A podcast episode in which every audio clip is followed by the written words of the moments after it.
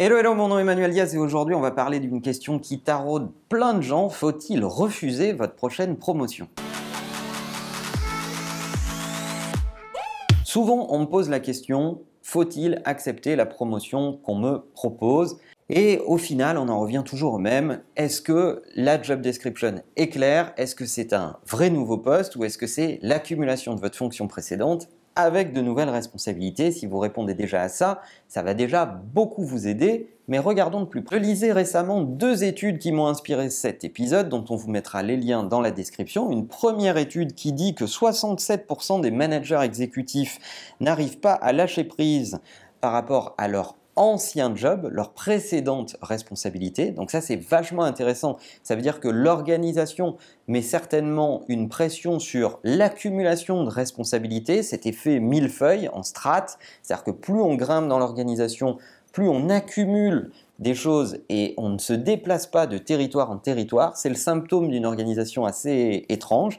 Et la deuxième stade dans une étude différente dont on vous mettra également le lien, c'est que 44% des managers s'épuisent dans des organisations qui favorisent la réactivité au détriment du leadership, c'est-à-dire que ces managers sont jugés socialement dans leur écosystème par leur boîte sur leur rapidité uniquement et pas sur le temps long. Alors ne me faites pas dire ce que je n'ai pas dit. Je ne dis pas que la réactivité n'est pas importante pour les organisations, bien au contraire, mais on doit avoir des organisations qui peuvent être à la fois réactives, rapides, et en même temps qui prennent le temps de réfléchir, de penser au temps long et de passer de l'énergie, des moyens et des ressources sur la stratégie et pas que sur l'immédiateté. Donc de mon point de vue, quand on vous propose une promotion, les questions que vous devez vous poser sont relativement simples.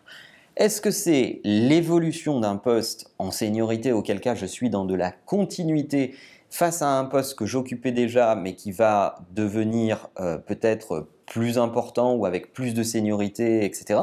Donc ça, c'est plutôt une, voie d'expertise qui s'accentue. Ou est-ce que je vais vers d'autres responsabilités là, je change de territoire, je vais devoir accepter de ne plus faire ce que je faisais et de faire d'autres choses. Et il faut que ça soit clair pour vous et il faut que vous soyez prêt à accepter ce changement et il faut que ça soit clair pour l'organisation qui doit également accepter que vous allez faire des choses différentes et pas vous demander de devenir un cumulard.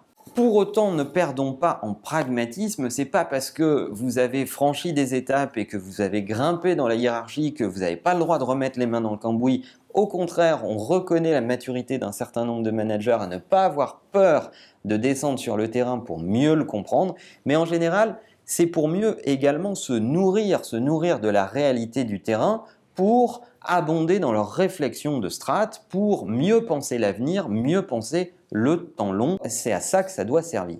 En attendant, vous l'aurez compris, je pense que la meilleure façon d'évaluer une promotion qui vous est proposée, c'est de faire clairement la part des choses sur le job qui va vous être euh, euh, proposé. Est-ce que c'est une évolution de job? Est-ce que c'est un nouveau territoire? Est-ce que vous êtes prêt à tout ça?